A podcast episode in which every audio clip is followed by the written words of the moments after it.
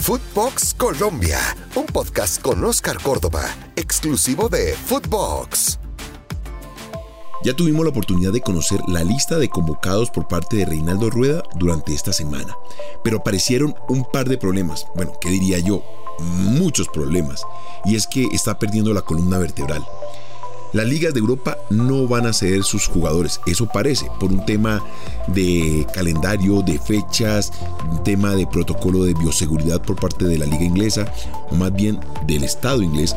Y eso nos lleva a que muchos de estos jugadores que veíamos como titulares van a perderse estas tres fechas de eliminatoria. Oh, Así que habrá que echar mano del famoso morfociclo, microciclo, convocatoria, pero hoy toma más fuerza y más importancia todo lo que se hizo en ese pequeño lapso de tiempo. Y creo que fue la única selección que lo hizo.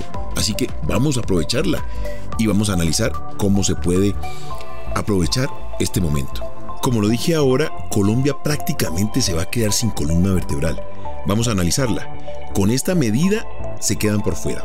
Ospina, Jerry Mina, Davison Sánchez, Mateus Uribe, Cuadrado, Luis Díaz y Muriel. Todos estos jugadores quedarían por fuera y tendríamos que reemplazarlos con jugadores de la liga colombiana o echar mano de México y Argentina, o también de aquellos que están en Brasil. Bueno, vamos a analizar cada una de estas posibilidades y nos vamos a encontrar con nombres interesantes. Voy a hacer una lista de jugadores que podrían usarse como titulares para estos partidos. Analicémosla y podemos debatirla. Tú me escribes a las redes sociales y vemos de qué manera nos ponemos de acuerdo para encarar esta triple jornada de la mejor manera. Voy a empezar por el arco. Yo arrancaría con un arquero de experiencia. Ya todos conocemos que de alguna manera Camilo Vargas ya ha estado en el arco de la selección. Ha tenido buenos y malos. Así que es un arquero que ya ha estado en dos mundiales y es un arquero que pasa por un gran presente en México. Si bien la última experiencia con Camilo no fue buena, que es el 6-1 contra Ecuador, no tengo duda que es un momento especial para el arquero, para revancha y para recuperar esa confianza por parte de él, el cuerpo técnico del equipo y del país en general. En la lateral derecha no tenemos ningún tipo de problemas. Tenemos a Estefa Medina, que viene de un gran momento en México, y Daniel Muñoz, que es el titular de acuerdo a lo que vimos en la Copa América. Pero a veces se le suma Andrés Román, un jugador de muy buena potencia que viene haciendo las cosas muy bien en Millonarios y nos liberaría de alguna manera a Muñoz para ponerlo un poco más adelantado. Así que en ese sentido estamos cubiertos. En cuanto a los centrales, para mí serían Cuesta y Lucumí. Los dos están jugando en Bélgica, se conocen a la perfección. Lo único es que no tuvimos la oportunidad de verlos directamente en campo durante un partido oficial. Los dos también estuvieron en la Copa América, aunque no pudimos verlos y eso me deja algún tipo de duda. Así que hay que aprovechar los automatismos que traen desde su equipo de Europa. El lateral izquierdo, por otra parte, no tendría variantes. Tecillo, que viene siendo el titular y que nos tiene acostumbrados. Acuérdense que en ese sentido sí tenemos un poco de, de, limitantes, porque Fabra no pasa por un gran momento y creo que no va a ser convocado. Así que a revisar ese puesto. Y en el medio campo sí vamos a tener problemas. Solamente tenemos a un titular. Y ese es Wilmar Barrios, que viene de la Liga Rusa y no tuvo ningún tipo de restricción para desplazarse hasta nuestro continente. Vamos a tenerlo que complementar con un Gustavo Cuellar que fue figura durante la Copa América y que nos demostró que su calidad sigue intacta más allá de haberse ido a una liga de tercer nivel, porque todos consideramos que la liga de la Copa o del torneo de Arabia Saudita no es de alto nivel, me parece que Gustavo sigue intacto con su talento, ese talento que durante su estadía en Brasil lo hizo brillar con luz propia. Más adelante se le va a abrir una puerta muy interesante a Luis Sinisterra, y ya lo habíamos tocado en el podcast anterior, de su gran momento en la liga holandesa uno de los mejores momentos después de su lesión de rodilla. Se ha recuperado con lujo de detalles. Lo dijimos, es un jugador muy parecido a Luis Díaz y al no estar él, pues es el reemplazante natural en su posición. Así que vamos a ver, no tuvo la oportunidad de estar en el ciclo de la Copa América, pero aquí se le abre una puerta espectacular. Esas son las oportunidades y tiene que aprovecharla. Bueno, estaba esperando esa convocatoria, llegó papá. A su lado podría estar Andrés Andrade, el rifle Andrade, un jugador que ha demostrado que en este semestre arrancó con el pie derecho.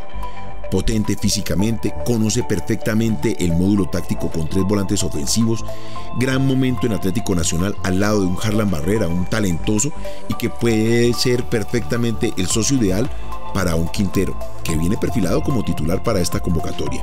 Así que en estos tres partidos le puede dar la mano perfectamente a Reinaldo por todo lo que hemos dicho. Físicamente bien, aplicado tácticamente, inteligente, ha jugado por fuera del país, maduro, o sea, tiene muy buenas características para ser titular. Y adelante tendríamos la oportunidad de ver a Miguel Ángel Borja sin ningún problema, porque Brasil no tuvo ningún tipo de restricción en sus jugadores.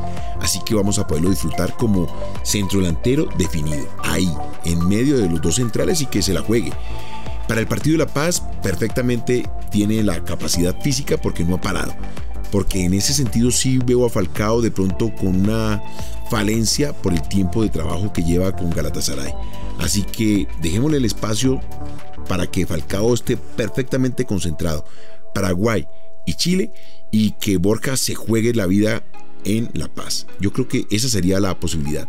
Acuérdense, Falcao viene de la altura del mar hacia los 3.200 metros. Poca cosa, complicado para un jugador de su edad y sabiendo que le cuesta la recuperación. Todo este ejercicio es pensando que de pronto no presten los jugadores de la Liga Europea. Acuérdense de eso. Y en ese sentido, pues Bolivia tiene un punto a favor y es que muchos de sus jugadores, por no decir la gran mayoría, juegan y viven en Bolivia, algunos en La Paz, solamente se hablan de tres titulares, pero viven en Bolivia, sus desplazamientos son cortos, se están ya preparando de alguna manera para este partido y tienen una muy buena ventaja.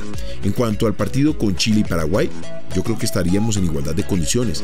Cada una de estas selecciones tendría que echar mano de sus jugadores del sistema local o del torneo local. Así que a jugarnos la vida en La Paz para poder enfrentar estos dos partidos de buena manera. Hablando de todo esto, cobra mayor importancia y relevancia el trabajo de Reinaldo Rueda en ese microciclo, morfociclo, convocatoria y nos gana una carta bastante importante. Recortó los tiempos, le permite ver esos jugadores que de alguna manera pueden entrar y sumar a esta selección Colombia. Eso es pensar en el futuro. Se adelantó, entendió perfectamente lo que está viviendo el mundo y sus convulsiones. Así que un aplauso bastante grande para Reinaldo. Y para poder pensar en unos complementos, pues también estamos pensando en un Álvaro Angulo como un lateral izquierdo, ¿por qué no? O el mismo Ginás que ya estuvo en el microciclo y nos puede dar una mano como central. Es una alternativa que juega en La Paz, ojo con eso.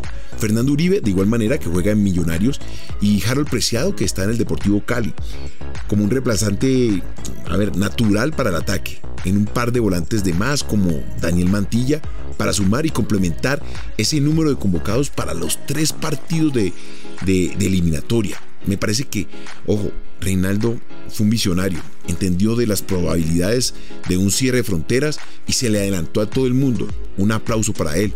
Nos calla la boca a muchos. Yo solamente digo es que microciclo, eh, convocatoria o morfociclo, para mí vienen siendo lo mismo. Llegan a repasar esos términos o movimientos tácticos que necesita el jugador y que al final del ejercicio es sumar minutos de convivencia y encarar cualquier tipo de responsabilidad en un partido eliminatorio. Y como te dije, un par de problemas, pero los problemas se solucionan con decisiones y decisiones inteligentes. Aquí estamos jugando a ser técnicos. A Reinaldo le queda la tarea más difícil y es que encuentre el equipo ideal y esa convocatoria que le permita tomar las herramientas justas para encarar este momento. Así que te invito a que revisemos, que discutamos, que me escribas a las redes sociales y que veamos esa selección Colombia como un todo. Aquellos que están en Europa y los que están acá en Colombia. O en todo el continente americano, norte, centro y suramérica. Y acuérdate que todo esto que estamos hablando, discutiendo, debatiendo, lo podemos analizar. Escríbeme a mis redes sociales y todo esto lo puedes disfrutar en Footbox Colombia, en Spotify, exclusivo para Footbox. Esto fue Footbox Colombia con Oscar Córdoba, un podcast exclusivo de Footbox.